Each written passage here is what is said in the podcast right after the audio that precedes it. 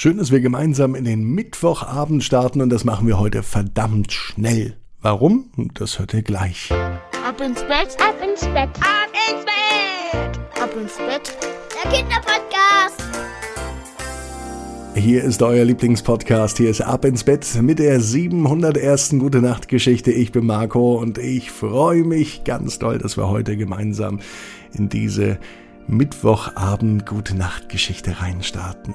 Gestern gab es ja die große Jubiläumsausgabe und ich bin mal gespannt, wer von euch komplett durchgehört hat. Hat das überhaupt jemand geschafft?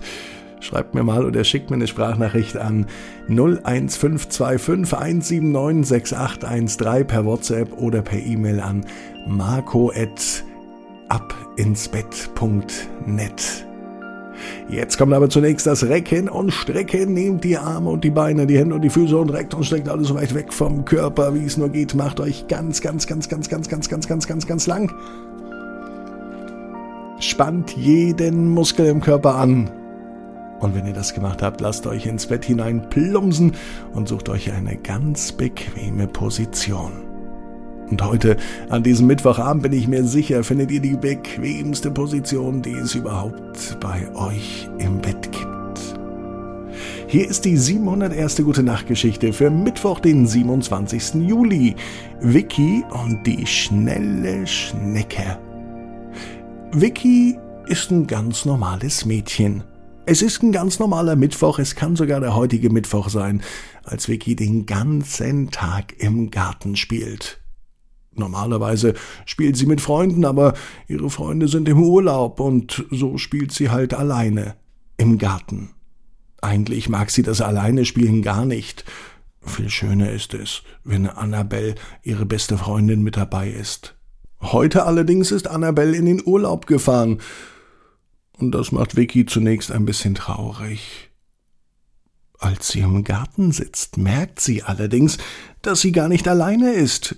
Um sie herum sind unzählige Lebewesen, nicht nur Pflanzen, sondern auch Tiere.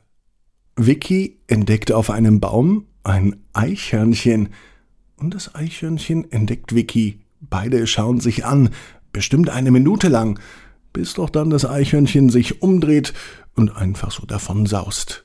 Hier gibt es bestimmt noch mehr Tiere, denkt sich Vicky und lässt ihre Blicke durch den Garten kreisen. Dann sieht sie einen Ameisenhaufen. Und ob es hier Tiere gibt, nicht nur eins, auch nicht zwei oder zehn, sondern so viele, dass Vicky sie gar nicht zählen kann. In diesem Ameisenhaufen wohnen bestimmt Hunderte, Tausende, vielleicht sogar Millionen Tiere. So viel kann man gar nicht zählen. Welche Tiere es hier wohl noch alles gibt? Vicky entdeckt unzählige Insekten, große und kleine Käfer. Am Himmel sieht sie Vögel fliegen. In den Bäumen sitzen auch noch Vögel. Und dann sieht sie Schnecken. Es scheint ein richtiges Schneckenrennen zu geben, denn drei Schnecken sind unterwegs über den Weg in Richtung Garten. Vielleicht wollen sie zu Mamas Salatbeet, Anscheinend schmeckt den Schnecken der Salat. Da haben sie was mit Mama gemeinsam. Vickys Mama isst auch gerne Salat. Vielleicht war sie auch mal eine Schnecke, denkt sich Vicky. Die Schnecken kriechen aber in einem ganz gemütlichen, entspannten, ruhigen Tempo.